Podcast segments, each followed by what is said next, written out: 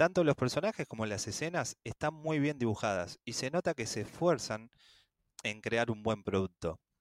En algunas escenas hay veces en que solo nos muestran planos congelados y se detiene unos segundos para poder disfrutar de esa escena, con movimientos de la pelea o las expresiones de los personajes. Lo único que tengo que decirles es que el cierre del anime no termina así. O van a tener que leer el manga o como hizo Damián, espolearse toda la serie. Pará, pará, pará, pará.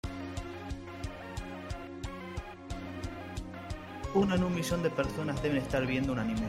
Uno en un millón de personas deben estar leyendo un manga. Uno en un millón de personas deben estar escuchando este programa. Hola, soy Damián Mealla. Y yo soy Enrico Colica. Y esto es Uno en un millón, un podcast de manga y anime. Hoy vamos a hablar de Berserk, un manga creado por Kentaro Miura en 1989 que sigue publicándose hasta hoy en día. Es una de las series de fantasías más influyentes que ha trascendido todos los medios, pero más que nada vamos a hacer hincapié en la adaptación de 1997 que fue producida por Oriental Light and Magic. Esta serie está ambientada en la Europa medieval, donde seguimos a Guts, el personaje que creó el estereotipo de joven triste con problemas emocionales y espadas gigantes en el anime, que hay una cantidad excesiva de esos, pero él es el primero. Esta serie de 1997 adapta el segundo arco narrativo y probablemente el más conocido del manga, que es la Edad de Oro, donde nos presenta los orígenes de Guts, este mercenario que ha tenido la peor vida posible, y cuando digo la peor vida posible, es la peor vida posible, y cómo su vida cambia cuando es obligado a unirse a la banda de halcón liderada por Griffith y Casca, un grupo que tiene la ambición de conseguir su propio reino. Sí, en el primer capítulo del anime eh, nos muestran a Guts, que es un guerrero totalmente violento y frío. Pero en el segundo capítulo pasa al arco del que vamos a hablar, este arco nos muestra una trama bastante interesante ya que es el pasado de nuestro protagonista y nos hace ver el por qué termina como en el primer capítulo. Cuando la terminamos de ver, encaja perfecto con el desarrollo de los personajes. Los personajes están muy bien construidos y no solo hablo del protagonista, sino de los personajes secundarios, ya que por ellos nuestro protagonista va cambiando a lo largo de la trama, desde su nacimiento hasta su adultez nos muestran sus formas de ser y de pensar a medida que vamos viendo el anime, ya que el protagonista evoluciona según las cosas que le pasan. También nos muestra todo lo que una persona debería de poder hacer para crecer y ser alguien importante dentro de un reino, habiendo nacido campesino, ya que en ese entonces, si nacías campesino, era imposible llegar a ser parte de la nobleza. Es difícil hablar de Berserk sin contar toda su historia, pero sí podemos decir que es muy profunda y muchas veces nos queda reflexionando cuestiones eh, de qué caminos tomar en nuestra vida para tener un objetivo y también el saber elegir si nuestros caminos son los correctos. Sí, esto que marca Enrico es muy importante porque a la historia no le interesa hacer una diferencia entre el bien y el mal, sino todo lo contrario, manejamos un terreno gris en términos morales. Te presenta todos los elementos necesarios para entender el accionar de cada uno de sus personajes. Por ejemplo, vamos a la Guts, este mercenario sádico que disfruta del combate y hacer sufrir a sus oponentes, pero a medida que vemos sus orígenes, entendemos que Gat le pasó todo lo malo que le podía pasar a alguien de chico. No jodo, huérfano, criado por mercenarios, conoce desde ya la decadencia humana ya desde muy temprana edad.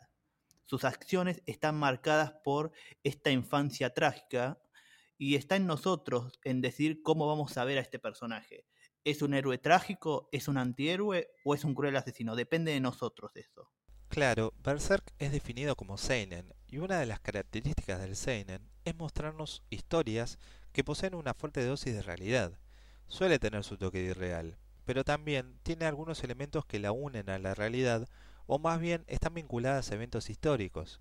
La serie nos ambienta en la época medieval, donde había guerras en nombre de la religión, muchas muertes, ya sea por pestes o asesinatos, y las clases sociales se dividían en reyes, nobles y campesinos, todo muy común para aquella época. Otra característica del Seinen, que ya dijo Damián, es que la moralidad no es tratada como blanco y negro. No existen los personajes puntualmente buenos y malos. Todo se maneja en diferentes matices de comportamiento y moralidad, porque los personajes van a tratar de cumplir sus objetivos. Algunos pueden ser nobles, pero sus maneras de cumplirlas nos muestran otra cosa. Damián daba como ejemplo a nuestro protagonista, pero en sí todos los personajes tienen esta cualidad, ya que para cumplir sus objetivos tienen que ganar guerras y por ende matar gente. Sí, como ya dijo Enrico, Berserk es un seinen, pero investigando un poco, en una entrevista del 2000 de, que tuvo Miura con Yuraki Fujimoto, disculpen la pronunciación, cuenta que él al escribir está muy influenciado por lo que es el shojo. Obviamente no vamos a decir que este anime es un shojo, pero Miura maneja la idea de que las series shonen o seinen, la lógica rige sobre las acciones de los personajes. O sea, no hay espacio para las emociones. Mientras que en el yojo es la emoción la que guía la narración y lo que va a hacer cada personaje. Podemos ver esta influencia en los momentos silenciosos de la serie. Vemos las varias capas que tienen los personajes. Por ejemplo, usamos de vuelta Gats que pudiendo ser simplemente un personaje unidimensional de guerrero violento sin miedo, la serie hace foco en detallar la vulnerabilidad que tiene el mismo. Es un hombre tímido y solitario que teme acercarse a otros debido a sus experiencias. Sí, antes les estaba diciendo que en el anime los personajes están bien construidos. Y es porque también nos muestra un lado emocional de los personajes en el que empatizamos con lo que sienten y sufren a la vez. A medida que van danzando la historia, estos van creciendo y van cambiando su forma de ser y pensar. Pero ellos sufren y mucho. A nosotros como audiencia también nos van pasando cosas que a medida que vamos creciendo, eh, como nos pasa a todos, siempre vamos cambiando a medida que pasan los años. Tenemos diferentes pensamientos, muchas veces por sucesos que marcaron en nuestra vida, y por eso Berserk empatiza mucho con nosotros. Los personajes van cambiando por las decisiones que toman o por los acontecimientos que les suceden, y eso les afecta como a cualquiera les afectaría. Nos enseña que no podemos vivir una vida sin sueños. Debemos tener un objetivo y no quedarnos quietos viendo cómo nuestra vida sigue. El anime nos muestra que no debemos vivir el día a día, sin pensar en algún objetivo a cumplir, porque vamos a terminar siendo nadie y viviendo una vida pacífica. Al principio la serie va lenta y vamos a ver cosas que pensamos que no van a influir en la trama, pero recomiendo que sean pacientes. En mi caso, me atrapó desde los primeros capítulos, ya que me gustan los Seinen y sé que toma su tiempo mostrar a sus personajes y su verdadera trama. Pero sean pacientes. Sí, exacto. Eh, en mi caso, todo lo contrario. A mí no me gusta ver mucho Seinen.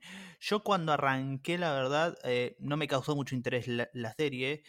Lo, lo, imaginé viendo el primer capítulo que era una power fantasy medieval donde hay un hombre que puede cargarse él solo a un ejército y si ves solo la superficie, puedes llegar a creer que es esto. Y, y, en cierta parte es verdad, pero lo más importante que hay en esta serie y que vas a ir viendo a medida que vas avanzando es que de forma constante aparecen ciertos elementos que van profundizando todo este mundo, volviéndolo no solo un escenario estático donde vive el protagonista, sino que el mundo se siente un lugar vivo, aunque éste no estuviera en él.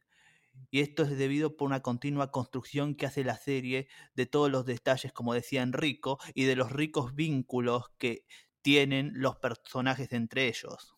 Sí, algo que quiero destacar es la producción del anime de 1997. Tiene muy buenas escenas y muestra la oscuridad que tiene la serie. Las batallas están bastante bien animadas y se nota que le pusieron mucho amor a hacer el anime. Tanto los personajes como las escenas están muy bien dibujadas y se nota que se esfuerzan en crear un buen producto. En algunas escenas hay veces en que solo nos muestran planos congelados y se detiene unos segundos para poder disfrutar de esa escena, con movimientos de la pelea o las expresiones de los personajes. Lo único que tengo que decirles es que el cierre del anime no termina así. O van a tener que leer el manga o como hizo Damián, espolearse toda la serie. Pará, pará, pará, pará. No, no, no, así no va, loco. Yo no me spoileé la serie. Yo hice un trabajo de investigación para poder hacer este trabajo. ¿Cómo vas a decir esto? Disculpame, Damián, pero para, mí terminaste toda la serie. Literal, ¿eh? No, para, eso estás equivocado, porque e- esa idea del spoiler que arruina una serie a mí no me va y lo vamos a profundizar algún día, pero ahora no, pero yo lo voy a decir así.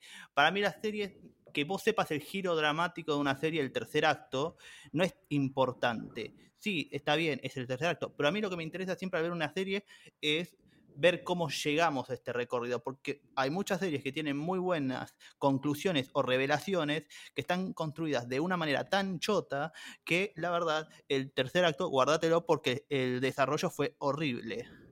Acá no pasa, Y- pero las conclusiones... Sí, decime, a ver. No, en mi forma de pensar es que te arruinaste la serie totalmente. En vez de disfrutarlo y ir saboreándolo de a poco, vos decidiste directamente arruinarte la serie y saber todo lo que pasa eh, al final. Yo, a mí me encantó Berserk. Y así como cualquier otro anime o, o serie que veo, si me gusta, ya está, lo consumo de una. No voy a spoilearme. Si estoy muy manija, digo, ya está, lo consumo de principio a fin y lo voy disfrutando en su momento eh, que tenga que, que ser. Pero bueno, nada, qué sé yo. No Bueno, sabría, para mí te arruinaste la serie. Bueno, para mí ahorré tiempo y después voy a volver a poder profundizar más en la serie. Solo digo un vistazo a lo que se viene. ¿no? Pero bueno, eso para mí, cada quien con su vida. A mí no me molestan los spoilers, a vos te, a vos te molestan los spoilers. Así que eh, si quieren spoilear cosas, mándenme mensajes. Lo que yo recomiendo es que lean el manga, pero porque a mí me gusta disfrutarlo. También tengo que decirles que a diferencia del manga, el anime omite personajes y algunas escenas que en lo personal a mí no me molestaron tanto como a otras personas, ya que veo el anime como puerta como para ver de qué trata la serie. Si te gustó y te quedaste con ganas de más, anda directo al manga, que es el original. Así como dije que el anime está muy bien producido, el manga no se queda atrás. Es excelente lo que dibuja Kentaro Miura. Entra en uno de los top mangakas que mejor dibujan y es hermoso ver los detalles que tienen sus páginas. Una recomendación que me gustaría hacerles a todos aquellos que nos están escuchando y son nuevos en el mundo del anime, primero vean otro Seinen. Y si les gustó lo que vieron, prueben con ver Berserker, el de 1997. También va para todos aquellos que ya conocen del mundo del anime y no vieron la serie. De igual manera, se las recomiendo. Exacto, vayan a hacerlo que es una muy buena serie. Se lo dice alguien que la verdad no le gusta mucho los Seinen o no les interesa tanto.